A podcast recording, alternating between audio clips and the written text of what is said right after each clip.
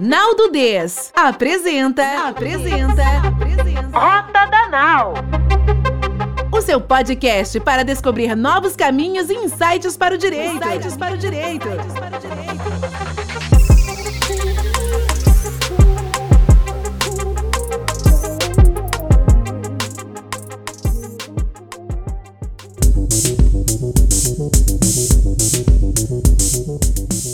Pessoal, então hoje a gente está começando mais um Rota da Nau e hoje eu tô com uma convidada super, mega, ultra especial, que é a Flávia Lipe. A Flávia eu conheço, não vamos falar a quantidade de tempo, né, Flavinha, que a gente se conhece, é, mas faz muito tempo. E a Flávia eu tenho um carinho muito especial é, por ela, Primeiro, como pessoa, segundo, como profissional, porque se existe uma coisa que a Flávia me fez, foi me enxergar como uma pessoa inteira. A Flávia fez isso comigo, ela me ajudou muito na minha jornada de autoconhecimento e eu devo muito a ela todos esses aprendizados que eu tive que eu trago até hoje comigo. E a Flávia apresentando, né? Flávia Lippe é cientista de comportamento e é fundadora da Realtech, a Equação ela é abraçadora profissional aposentada e curiosa até a morte. A Flavinha é uma ela faz um. Vocês vão ver, a gente. Eu não vou falar nada aqui, ó. Especialista em biohacking em ambientes profissionais. Esse é o primeiro ponto que eu quero, inclusive, chamar a Flavinha, porque nós vamos falar aqui hoje sobre biohacking e a Flávia me ensinou isso muito antes de disso ser moda, disso ser conhecido, porque ela já estuda o comportamento humano e tudo que a gente pode fazer para melhorar há muitos anos. Então, Flavinha, é um super prazer estar aqui com você hoje. Estou super feliz e eu queria que você começasse falando algumas coisas aqui para a gente começar nosso papo que vai longe hoje. Olha, Cia, eu vou te falar. Eu tô numa alegria danada de estar aqui hoje com você, porque primeiro que você é uma advogada fora totalmente fora do padrão, né? Fora da curva. Uhum. Desde quando a gente se conhece, a gente já fala disso, né? E trazer tecnologia para dentro disso, com tantas questões éticas que a gente está lidando hoje no mundo, eu acho que é um presente. É um presente a gente poder falar não só da tecnologia, da biotecnologia e da ética na tecnologia, é, voltada para o ser humano, né? Então, eu tô assim muito em casa de poder falar sobre isso. Eu não sei se vou soltar uns slides aqui na nossa conversa de vez em quando, já que a gente está fazendo um podcast em vídeo, né, que a gente Sim. pode aproveitar isso depois. como você né? quiser, né? como você quiser. Eu acho que a gente pode aproveitar, né, para é, falar em, em termos de, de como a gente está falando de tecnologia, trazer um pouco dessa imagem que a tecnologia traz também. Vamos ver o que, que, é, que, que aparece assim, na nossa conversa e que a gente tem vontade de falar. Mas a questão do biohacking, eu acho que ele é primordial nesse momento, a compreensão do que, que é, né? E como que o biohacking ele pode ser de fato útil, sabe, para a gente na nossa história, né? Então, eu tô animadíssima com essa, com essa conversa, porque eu sou Não, eu acho show. Ah, que bom. Gente, conhecimento ancestral, então tô super em casa. Não, isso é muito legal, porque você, você faz esse mix que eu acho super relevante, que é esse conhecimento ancestral, a essência daquilo que nós somos, junto com o aprimoramento que a gente vai desenvolvendo e se descobrindo como ser humano e usando das tecnologias para potencializar tudo isso. Então, Começa falando pra gente sobre o biohacking, inclusive a, é, a diferença do biohacking raiz e o biohacking Nutella, porque a gente sabe que tem tudo isso de diferente. Eu acho que o pessoal do direito vai ser muito legal a gente falar sobre isso, porque é um conhecimento bacana para todo mundo escutar ou assistir. E tem as questões éticas, né, que vêm por causa do biohacking, né, e que dependem muito do jurídico, né? Então, acho que é interessante mesmo a gente poder trazer isso, né? Eu brinco que eu vivo tentando hackear a Buda, né? Mas se eu fosse, se a gente conseguisse mesmo hackear a Buda, o Vale do Silício, onde o biohacking é a pauta da tecnologia, estilo de vida, só ia ter Buda de patinete e casaquinho, né? e não é o caso, né? Não. Então, assim, olhando para isso, né, eu, eu costumo falar que a minha vida é basicamente estudar a cognição e as motivações. E a revolução cognitiva é o grande desafio desse milênio, né? Então, a gente precisa entender essa timeline de tecnologia para poder entender aonde que a biotecnologia entrou nisso. Então, eu vou fazer uma brincadeira com você agora, eu vou fazer uma trilha é, de nascimento da gente, tá. é, para as pessoas entenderem aonde que nós estamos agora. E o que, que significa 2020? Não tem nada de novo normal. Mas o que, que significa 2020? Eu acho que isso é uma curiosidade de entendimento é, de como a gente cresceu é, como espécie, né? Então, eu vou fazer tipo é, corrida de cavalo, tá bem rápido assim. Fechou. 13,5 bilhões de anos nasceu matéria, energia, átomo, molécula. 4,5 bilhões de anos a Terra foi formada. 3,8 bilhões de anos antes de Cristo, os organismos nasceram. 6 milhões de anos antes de Cristo, o último ancestral comum, homem chimpanzé, existia. 2,5 milhões de anos antes de Cristo, o gênero Homo apareceu na África. 2 milhões, humanos vão para a Eurásia e evolução de diferentes espécies humanas. 500 mil anos, os neandertais evoluem no Oriente Médio, na Europa, 300k fogo, 200k Homo sapiens evolui na África, 70k revolução cognitiva, linguagem fictícia, Homo sapiens espalhado para fora da África, 45k Homo sapiens na Austrália, extinção, inclusive da megafauna local, a gente já começa a fazer extinção desde essa época, 30k neandertais são extintos, 16k os Homo sapiens na América, eles são extintos, é, extinguem também a megafauna local. 3 mil K, os sapiens dominam o mundo. 10K, agricultura, domesticação, assentamentos permanentes. 5K, os primeiros reinos, é escrita, dinheiro, politeísmo, Ayurveda. 2,5K, 2.500 anos, aparece o dinheiro, a cunhagem do dinheiro, os persas e o budismo. 2 mil anos cristianismo, Império Romano, Império Han na China, 500 anos a Revolução Científica, 200 anos a Revolução Industrial, 2020, nó. Ou melhor, nós. Uhum. um nó, um nó de nós. Isso é importante para as pessoas entenderem que, olha, essa, isso é a revolução humana.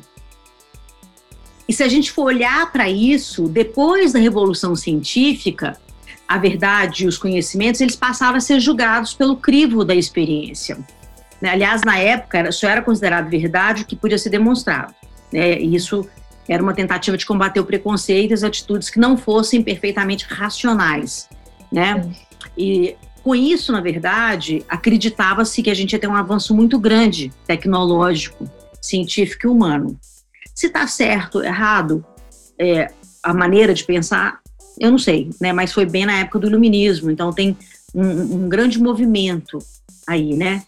O, o biohacking ele entra justamente para buscar a essência da otimização do corpo, da mente e do ambiente, aproximando a gente da natureza. O biohacking raiz é isso: é replicar e otimizar o que é natural e o que foi perdido de alguma maneira. A gente nasce naturalmente ágil, vital e ótimo a gente vai perdendo isso por mau hábito. E trazer o, biohack, o biohacking raiz é isso, e trazer a tecnologia para o biohacking raiz é você aliar a tecnologia para otimizar o natural e não para falsificar, entende? Entendo. Então seria eu extrapolar a condição, porque existe muito a questão da emulação do humano, eu me projetar como pós-humano, e no caso. O transhumanismo, né? É, o transhumanismo, mas você. Mas o biohacking. Mas é, existe aquela confusão de que o biohacking, por conta até de uma questão de mídia, né? As coisas se contam numa narrativa muito artificial, mas quando você olha o princípio do biohacking, inclusive esse que você está me colocando, eu estou colocando esse, mas acredito que seja a, o conceito. Esse é, é. O, o biohacking original é esse, né? o biohack original, ele está levando em consideração a essência e o natural, e não você se tornar pela tecnologia mais artificial e a, a, a, é, conseguir uma potência humana para além do que o humano poderia, né? Então você é otimizar mesmo, né? Porque a gente tem uma potência não utilizada.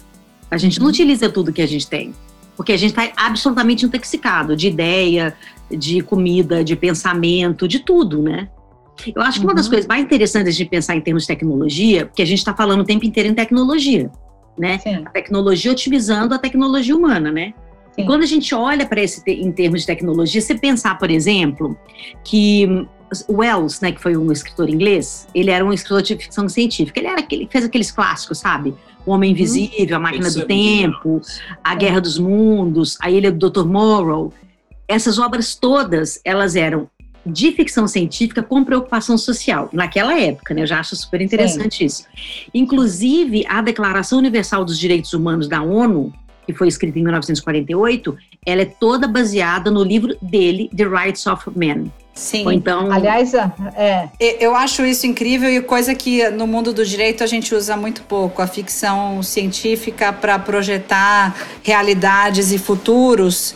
É, e a gente sabe, quem gosta, eu adoro ficção científica, né? Adoro so, Solaris, Stanislaw Lem, que você conta um futuro que você acha que é inimaginável, mas ele, ele acontece. Então, a, a, ficção científica, ao mesmo tempo que ela é perturbadora, ela acontece o ser humano. Por que, que a gente observa pouco? E você está trazendo um exemplo muito interessante disso. Eu queria que você comentasse o que que, como que você vê esse desenho de futuro, de melhoria do ser humano pelo biohacking. Enfim, como que você constrói isso hoje para projetar um bom profissional, para você trazer a melhor potência dele aqui como ser humano. três gênios de, de projeção de futuro, tá?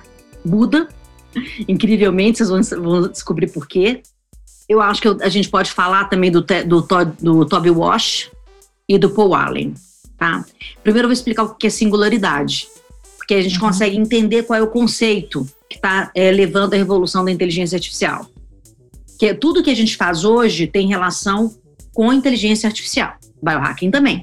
Né? Tudo que você monitora, observa e muda tem a ver com biohacking, tem a ver com inteligência artificial.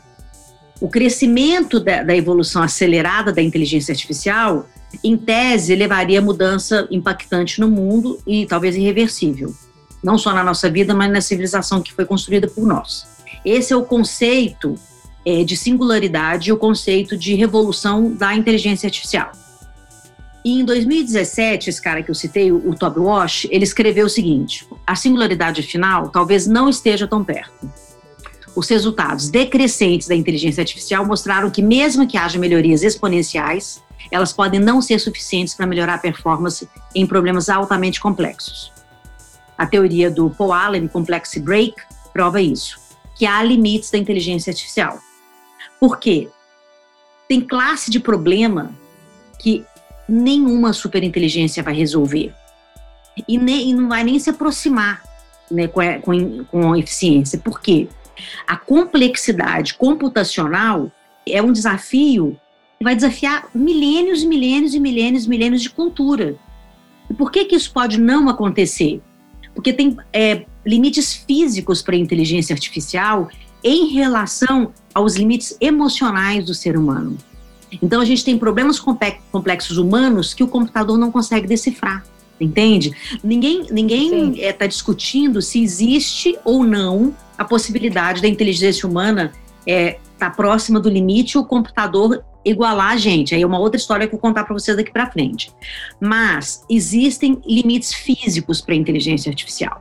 Então, é, tudo que se fala a respeito da onde a gente vai chegar existe o complexity break, entende? Que é essa, esse freio de complexidade computacional que não acompanha o ser humano como raça, vamos dizer. É, tá? muito incrível. E o terceiro gênio que eu falei para você, que é Buda, né, que na verdade eu considero o primeiro, ele deixava a tecnologia no chinelo, que eu falo, pelo seguinte, ele falava do sistema cognitivo e motivacional e ele propunha aprender com as mudanças de ambiente, raciocinar sobre o senso comum, interagir raciocínio e aprendizado combinar a natureza lógica do raciocínio à natureza estatística do universo das emoções.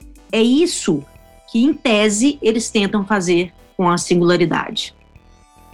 E o Alfred Whitehead, ele é, defende que o Neurosymbolic Computation é, são os únicos motivos para a gente não conseguir chegar à singularidade da inteligência artificial, que é o que Buda propõe com os exercícios que a gente faz, que todo biohacker raiz conhece, porque é a base da maior parte é, dos, é, dos exercícios de respiração de biohacking vem de Ayurveda e vem de budismo, né? Então eu brinco que Buda, o cara, escreveu é, um protocolo de inteligência artificial que a gente, se a gente usar, a gente atinge um nível de maturidade humana e de crescimento e de desenvolvimento, otimizando tudo que nós temos, muito maior que uma inteligência artificial mesmo, entende? Uhum. Entendo, não, muito incrível isso. E eu fico muito pensando nas questões, os dilemas. Eu acho que a gente tem um dilema humano que a inteligência artificial é, a gente não sabe, mas eu acho que muito difícil de se chegar por tudo que eu tenho visto. Mas é um dilema da humanidade o que é a consciência, né? Eu acho que assim essa questão da consciência é também a proposta quando você volta para o natural é como estabelecer a sua consciência com relação à sua vida, à sua existência e algo que a, a, inteligência artificial não. Como é que ela vai poder estabelecer uma nova consciência se, se a consciência é algo criado por nós ou não é? Então, eu acho que esse é um dilema que a gente ainda vai descobrir. O que, que você me fala disso? Me conta um pouco. Então, a questão da consciência ela já é, uma, é, é um superlativo do autoconhecimento, né? Assim, atingir a autoconsciência, só há possibilidade de atingir a autoconsciência é, com exercícios profundos de meditação mesmo. Isso já foi provado em laboratório, né? Essa é a nossa sorte é, do Mind and Life ter sido é, criado na década de 70 é, por vários cientistas geniais, assim, eu inclusive faço parte do Mind and Life, e hum, um deles é o, o, o, Dalai Lama, que é um cientista também, né? Uhum. E eles conseguiram provar que todas as técnicas é, de meditação e os exercícios é, meditativos, de consciência e os exercícios compassivos é que levavam ao desenvolvimento da autoconsciência. Então, okay. é sempre para dentro, né? Não é para fora. Né? Sim, né? é para é dentro e humano, né? Muito humano. E como que você, e como que você fala assim, para a gente, vamos dizer, eu, se eu quisesse hoje me iniciar no biohacking, que, que, como que eu começaria? Porque eu acho assim que, até pra gente, eu gosto aqui no Rota da Naldo a gente desmistificar algumas coisas. Especialmente porque a gente falou de inteligência artificial, o jeito que a mídia conta, ela humaniza inteligência, ela, ajeita, ela, ela conta como se fosse algo humano, mas nós, é, inteligência artificial, a gente deveria até dar um tom, né? Não é inteligência artificial, é inteligência artificial, né? Falar mais alto artificial. O biohacking eu vejo também que por conta, né, de mídia, Netflix, fica aquela coisa muito laboratório e eu gosto é muito da sua abordagem, parte, né, da, do biohacking que é a, a questão da, de hackear a biologia, né? Por isso é biohacking. Uhum né? Mas você pode hackear a biologia de muitas maneiras diferentes, né? E, e essa que é a questão. E para hackear a biologia, você precisa conhecer o sistema biológico humano. Você não tem como hackear a biologia humana se você não hackear o humano, né? Uhum. Esse é o primeiro entendimento, né? Tá. Entender também o que, que é isso no futuro, porque assim, quando a gente fala é, de, de transhumanismo, a gente não está falando de inteligência artificial. A gente está falando uhum. de transformação corporal do humano para se assemelhar a, ao computador, aos, aos robôs. É o contrário, né? É, o transhumanismo é outra coisa. Né? Então não Sim. tem a ver com biohacking, né? Eles são o, o transhumanismo ele tem, a, tem mais a ver com gamers.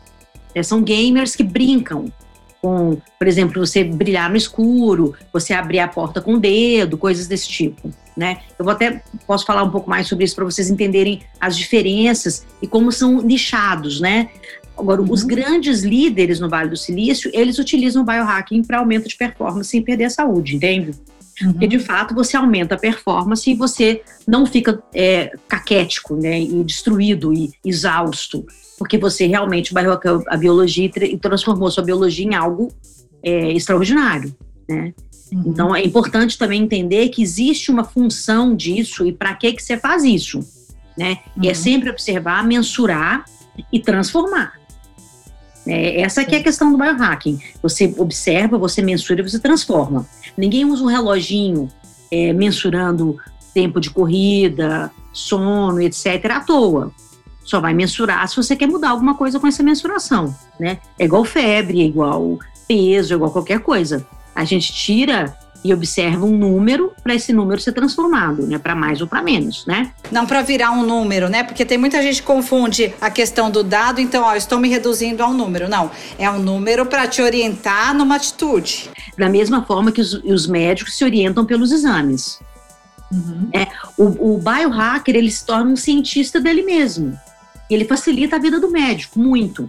Então me conta algumas coisas, acho perfeito isso, ele facilita a vida do médico, porque é, é justamente desmistificando esse termo. A gente está falando de como eu descobri, é, como eu posso ser, inclusive, melhor, como eu posso funcionar melhor. Então, é descobrir que horas eu, eu estudo melhor, que eu durmo melhor, que eu, a comida que eu como me faz bem, e tudo isso eu vou roteirizando. Como que eu começo a.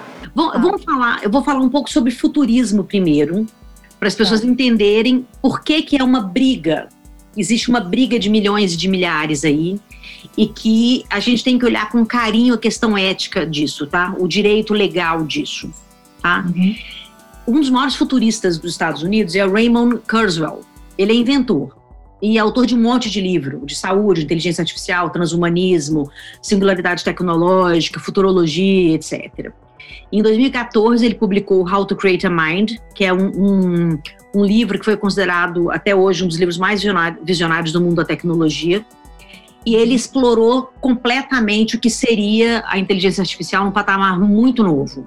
Ele fez uma previsão de 2019 até 2099. A previsão é super interessante, não vou contar toda a previsão, eu vou contar a previsão só de 2099, tá?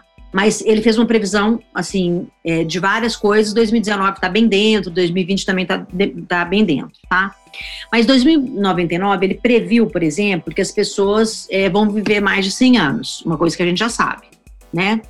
Ele previu também que o vírus de computador vai ser a maior preocupação do mundo, porque a população de computador vai ser maior que a população de humano. O que também não é muito difícil de, de entender por quê. Uhum. Né? A gente está realmente num declínio populacional em, em, alguns lugares e os mais jovens não estão querendo procriar. Isso tem pesquisas uhum. incríveis sobre isso, né? Nem casar e nem procriar. Eles não estão querendo ter filhos. Né? Então a gente uhum. tem aí uma possibilidade muito grande mesmo de ter mais computadores do que pessoas. Uma outra coisa interessante é que os computadores eles vão ter tamanho de planetas, né? Se não em estrutura física, mas em capacidade mesmo. Então Todos os computadores do mundo vão falar entre todos eles, como se fossem cometas, luas, asteroides. É tudo que for planeta morto está dentro do computador, considerando que é possível ser habitável em qualquer lugar via máquina. Então tudo é convertido a máquina vivente. Isso em aí 2099. Sim, aí sim, aí sim estamos emulando a realidade. É, é entendeu?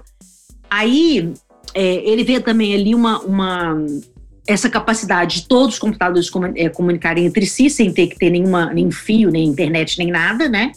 Que também existe uma possibilidade aí para isso já. E também ele, ele aí começa a questão do direito legal das máquinas. Que ele acha que, né, que nesse período, aliás, antes disso já, né, mas em 2099 que nós já estamos falando, que as máquinas vão ter o mesmo é, direito legal que os humanos porque o ser humano orgânico mesmo vai ter menos ação na Terra do que as máquinas. Vai ser minoria é, como forma de inteligência. É a crise do sujeito, então. O sujeito ele não existe, vai é. ser objetivado. Mais ou menos isso. Entendi. E aí eu contei essa história para vocês, para vocês verem assim. É, eu acho que a, que a gente, né, assim, o que a gente tá, a gente sempre fala do humano, da ética, do comportamento e da interação. Sempre a nossa conversa vai vai nisso, né? Seja o meu uhum. lado, que é a questão cognitiva e comportamental, seja o seu lado, que é cognitivo e comportamental dentro, dentro do, do direito. Sim, né? sim a, a gente está sempre falando de ética. Uhum. E um dos princípios básicos do biohacking é a ética. Minimamente, né, se a gente quer realmente otimizar é, o nosso corpo físico, a gente tem que ser ético. E eu não estou dizendo que o trans, transhumanismo ou qualquer outra coisa que eh, pegue mais pesado em termos de transmutação, seja antiético. Mas a base do biohacking é a ética. Perfeito. Não fazer então, mal a si a gente... mesmo e não fazer mal ao outro. Sim, então essa é uma premissa. É, é uma premissa ética. É básico. Sim.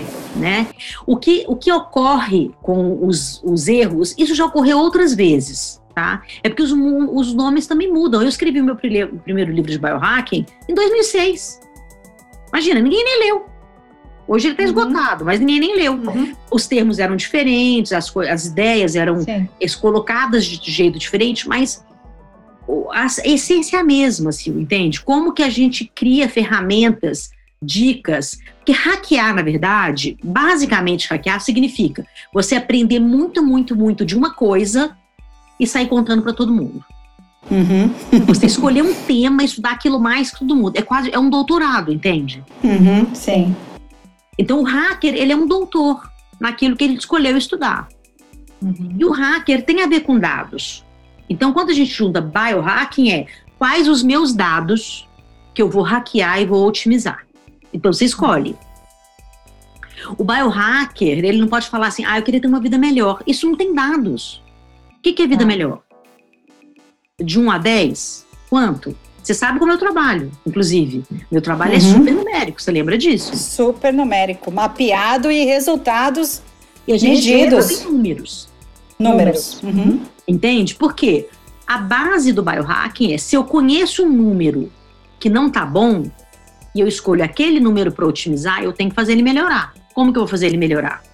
Então, tudo tem que ser é, é assim, é complexo, porque a gente constrói tudo isso num sistema complexo, mas uhum. a gente sabe qual é o comportamento básico do material que a gente usa, entende? Agora, o, o, organismo, você também é estudiosa da complexidade, da desordem, do caos, como a gente consegue minimamente prever algo tão imprevisível como um organismo, né? Porque eu falo, sistemas complicados, o avião, a gente sabe que monta, é, e é difícil até ele cair. Agora, não dá para ter a certeza de que se eu entrar nesse avião eu vou chegar viva do outro lado, porque de certa forma meu sistema orgânico ele é incerto e imprevisível. Você concorda com isso ou não? Como que você lida com o biohacking e a incerteza de um organismo vivo, que é todo organismo vivo é complexo? Sil, a gente não tem a, a, a, o desejo de é, mapear o futuro, entende? A gente quer otimizar o dado que a gente tem agora. Então, não é uma, uma. A gente não cria uma expectativa de que fazendo aquilo vai ser a melhor é, coisa. No entanto, a gente faz teste, né? O lema Perfeito. do biohacker é testo, logo existo. Então, ó, foi show isso daí que você me falou, porque eu já me, eu já tô desmistificando, gente, o que eu amo, o máximo, além de falar com a Flávia, cada vez que eu falo com ela, eu aprendo assim zilhões de coisas. Então, uma coisa que eu já achava que o biohacking nos dava a possibilidade de ter uma compreensão para o minimamente um futuro mais longevo. acho que uma coisa tem a ver com outra, pode ser assim uma causa e efeito. Só que se o organismo não é causa e efeito, mas o, foi muito legal essa premissa, é para viver aqui, hoje melhor. É isso, é o, o foco no presente. Foco no presente. Claro que se você diminui maus hábitos hoje, você vai ter uma vida melhor amanhã. Né? Uhum. É, assim, até a base. É o, é o esperado. Você limpa o pulmão. Uhum. Também é dado, né? Uhum. Então, é, essa a, é a principal ideia, né? O biohacker, ele quer otimizar algo. Quando alguém me pergunta como é que eu vou otimizar no meu escritório, como é que eu vou usar o biohacker no meu, no meu escritório, se você otimiza a sua biologia, você aumenta a sua performance e você não perde a saúde. Você já ganhou de mil, você está na frente de todo mundo lá que está se matando. E como que eu posso começar a fazer isso? Porque esse é um ponto. Profissional jurídico, ele já, você falou, tá se matando. Não, muitos já morreram, então. Muitos já morreram e estão apenas existindo, estão aí vagando, tipo zumbi, não sabe nada sobre si, é um, é um ser. Olha, eu falo realmente assim, tenho. Conheço muita gente que não tem o mínimo de conhecimento sobre si, seja sobre suas emoções, sobre o funcionamento, de como você aprende melhor. Eu tenho, ao longo dos anos, é, investido nisso, os meus melhores momentos de estudo. Quando eu estou ansiosa, o que eu faço para minimizar a minha ansiedade, porque eu sei exatamente o ponto que me deixa um pouco mais sensível no aspecto de ansiedade e o que eu faço imediatamente já melhora. Então eu uso realmente esses, vamos dizer, esses hacks comigo. Mas como esse profissional poderia assim, se eu tivesse que dar, vamos dizer, uma dica rápida, advogados biohackers, o que que a gente poderia começar fazendo?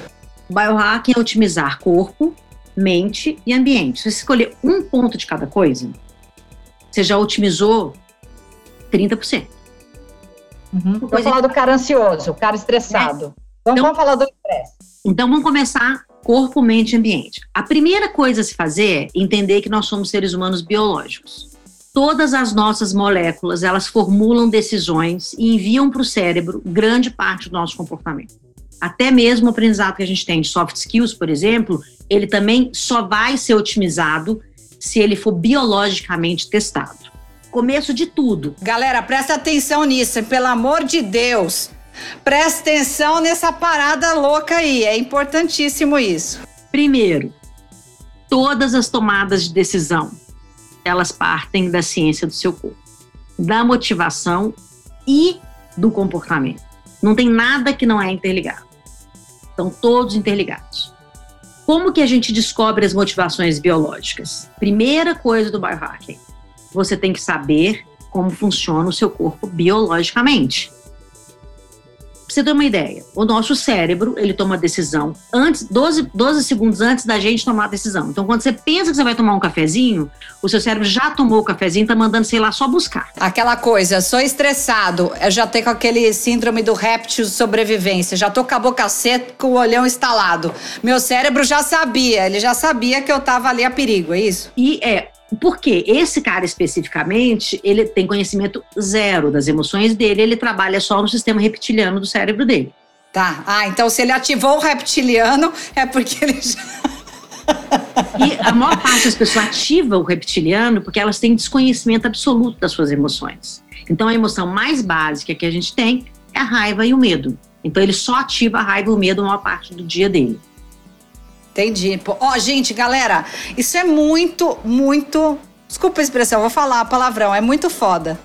Porque olha só, se você tá nessa pegada que só se ativa em medo e raiva, você tá no seu comportamento reptiliano, que é o mais basicão, é o começo de tudo.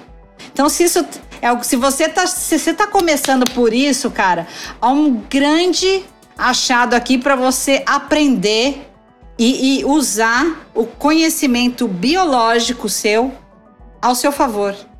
E aí, então, vamos elaborando, Flavinha. Vou deixar você continuar, mas foi legal demais isso. Por que que você acha que grandes líderes profissionais, pessoas super, aparentemente super bem-sucedidas, elas adoecem mentalmente, fisicamente e até espiritualmente e tomam decisões super erradas?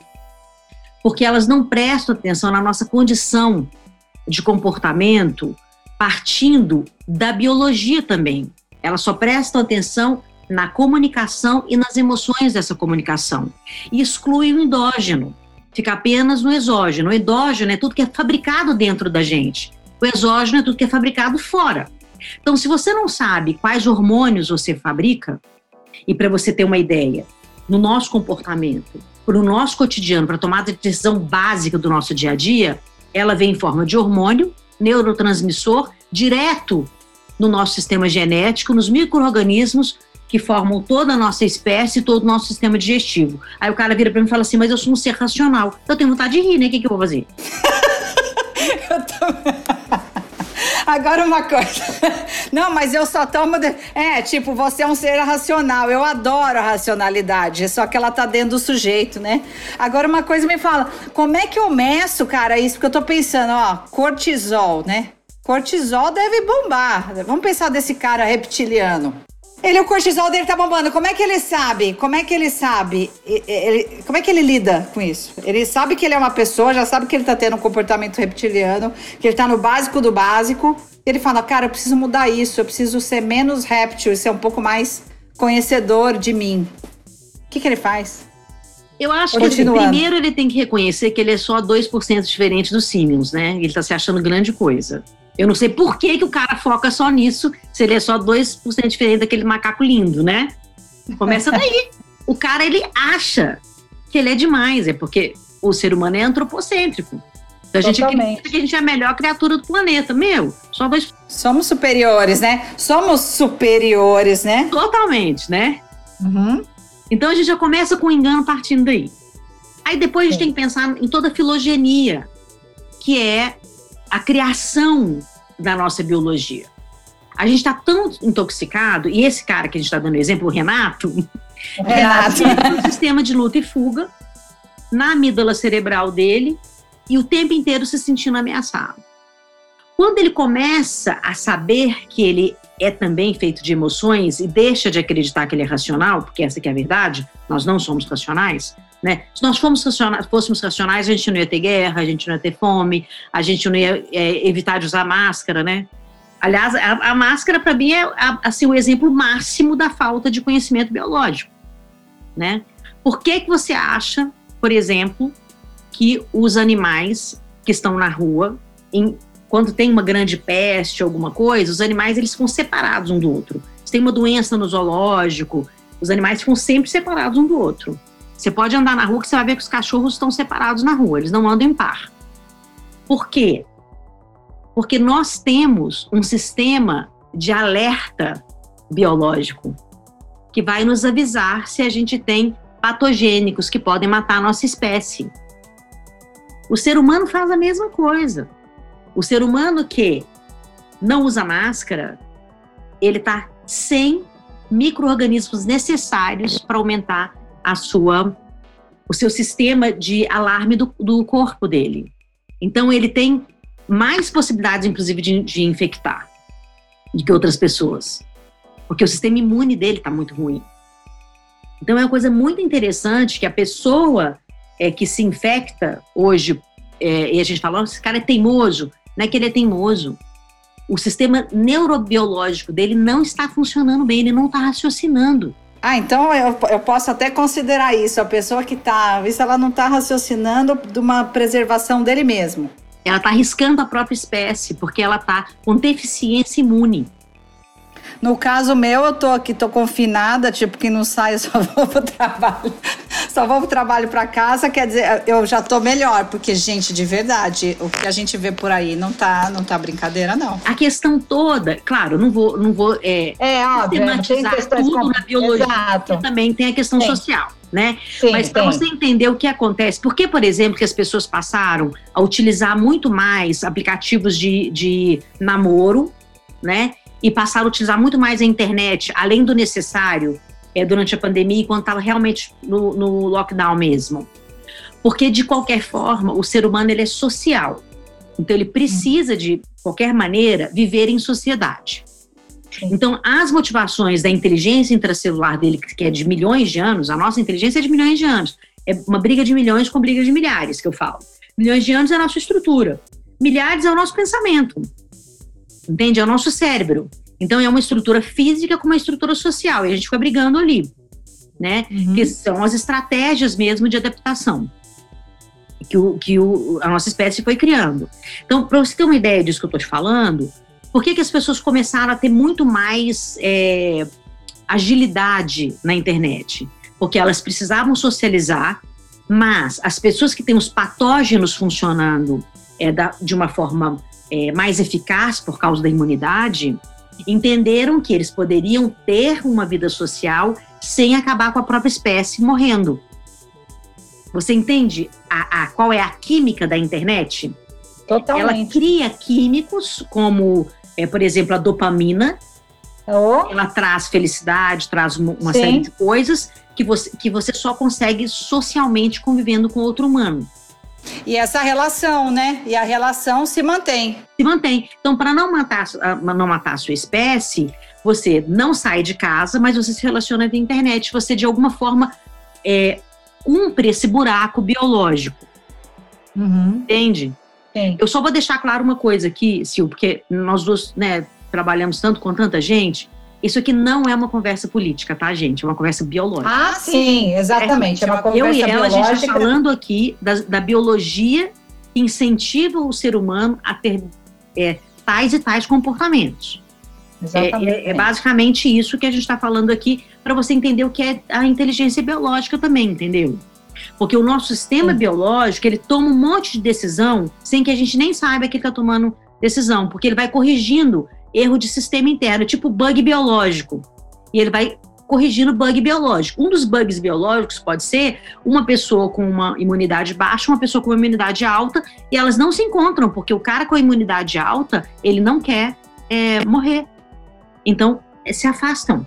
E tem muitas coisas, é, tem muitas coisas é, que realmente a, a questão que está muito além desse racional, né? Está muito além do muito além do racional, muitas decisões. Uma coisa de biohacking também, Sil. A gente entender a nossa liberação química, ou seja, como que os nossos neurotransmissores trabalham, ele faz com que a gente consiga interagir melhor com as pessoas, entendendo a química dos corpos. Por exemplo, medo libera odor de medo.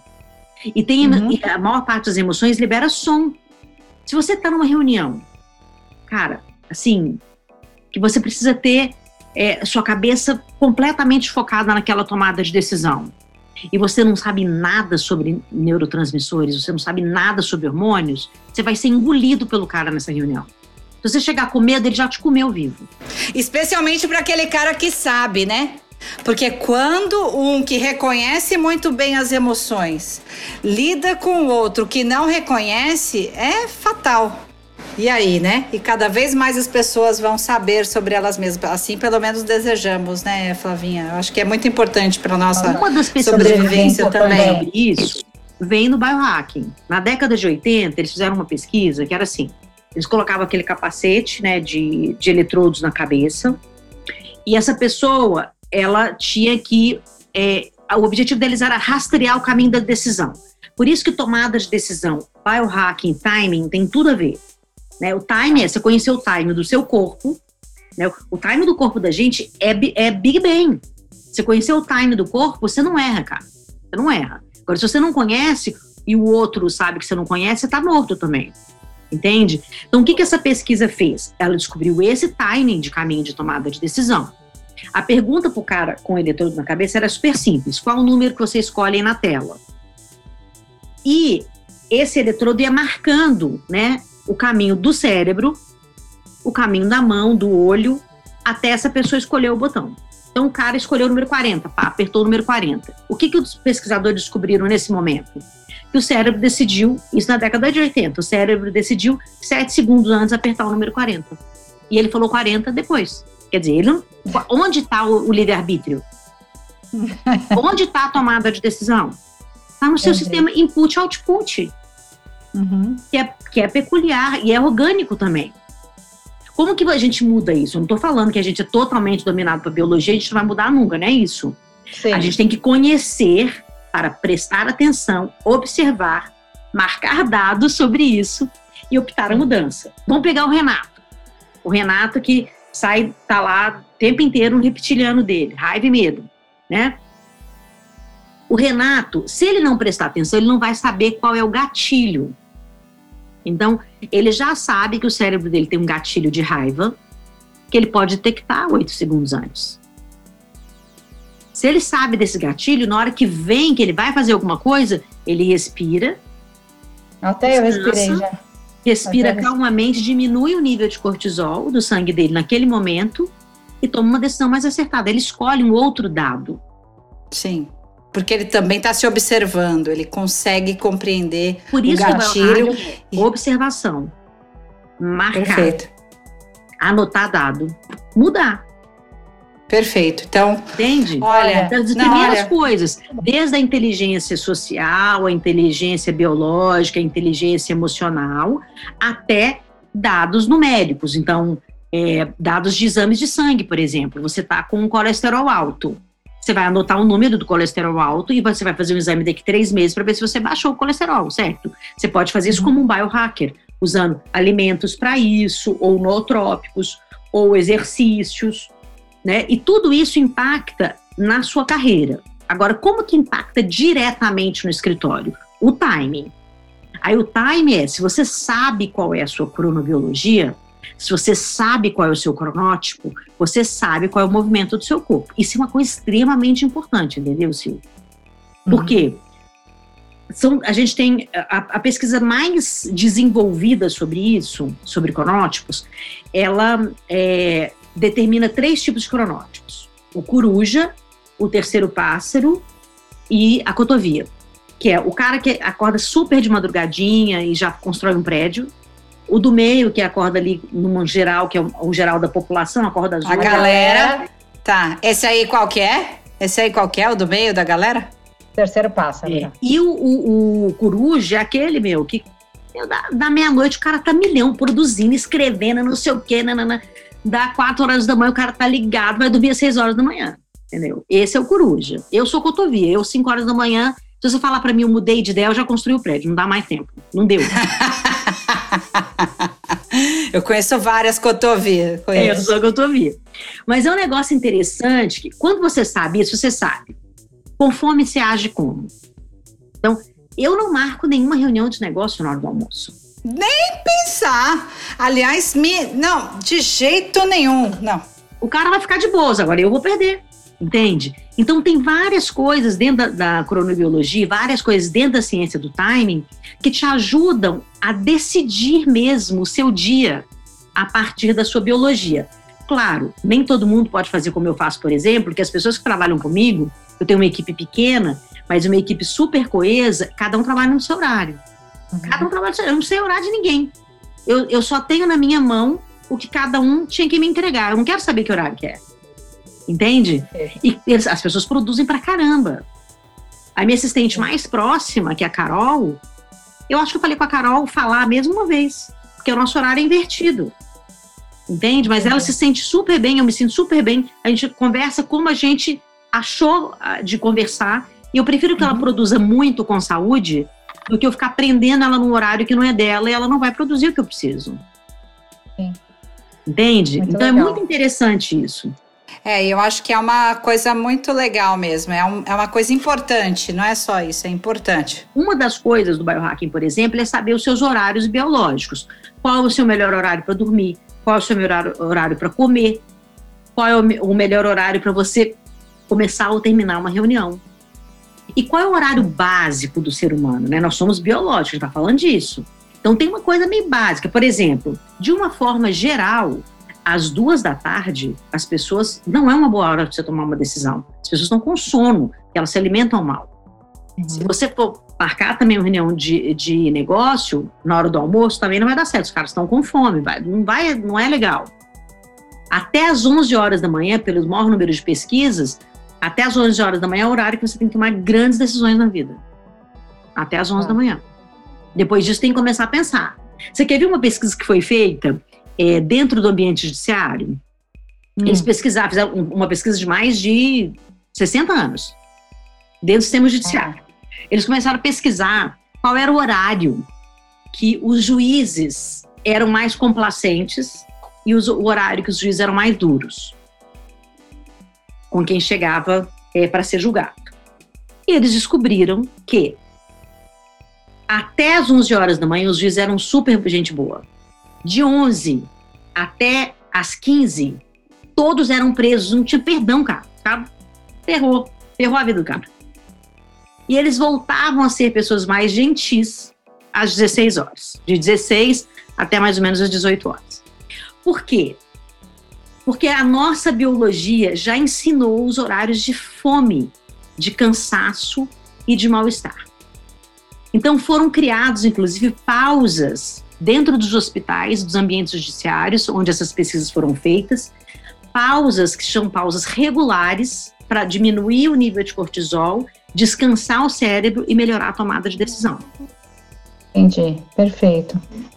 Então, e uma das coisas das pausas, né, se aprender a fazer pausa, por exemplo, é fazer uma pausa curta. Mas muito legal, Flavinha. Acho que, assim. É uma coisa importante, entendeu, Sil? Das pessoas entenderem que a biologia delas impacta na tomada de decisão. Perfeito. Então, não é só fazer terapia também, não. Fazer terapia é legal, fazer processos de mentor e de coaching é legal. E fazer processos de conhecimento de si.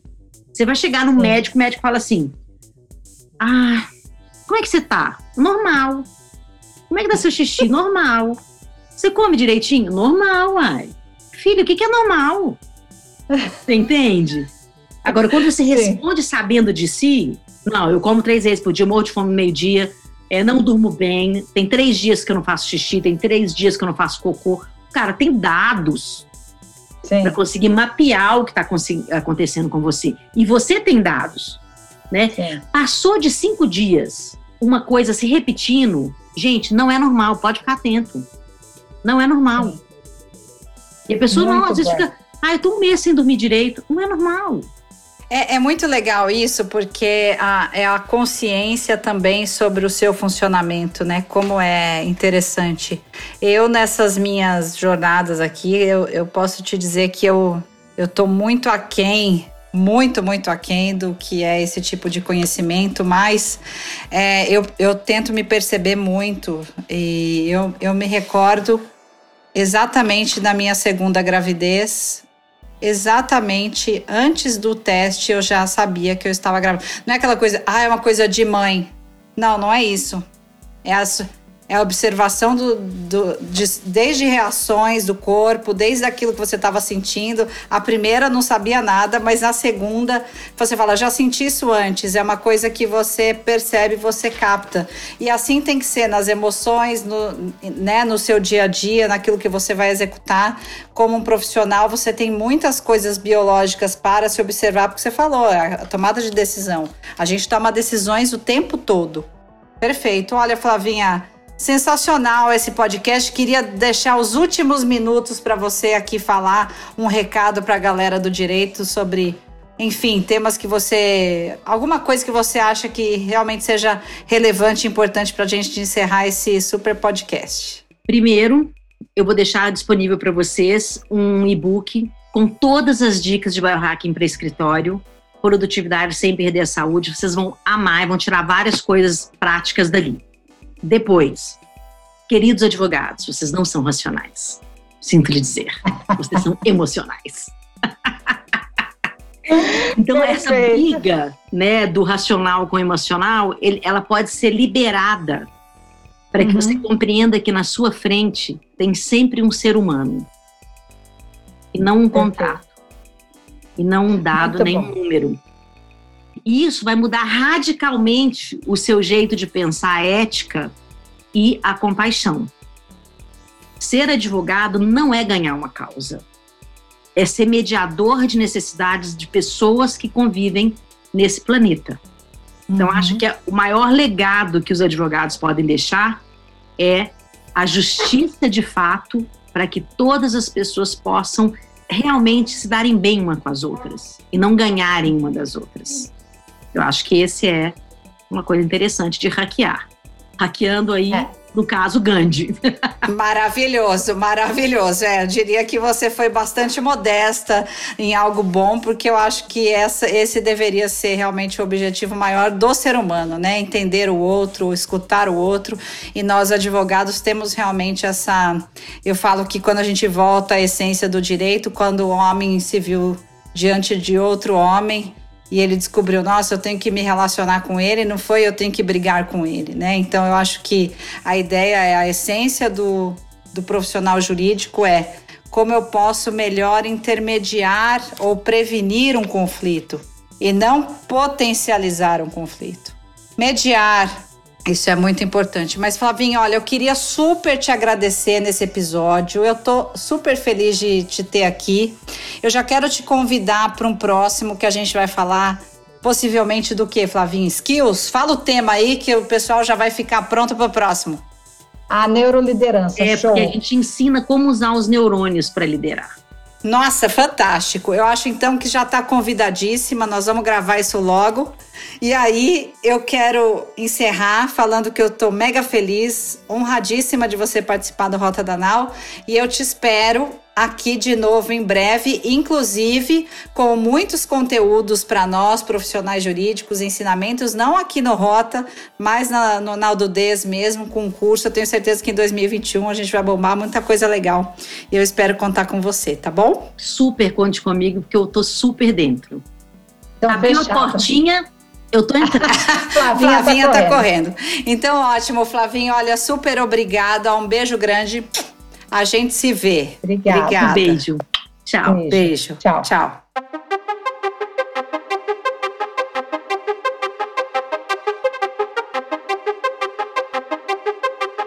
Este foi mais um episódio do Rota da Nau. Do Rota da Nau. O podcast da Nau do Des.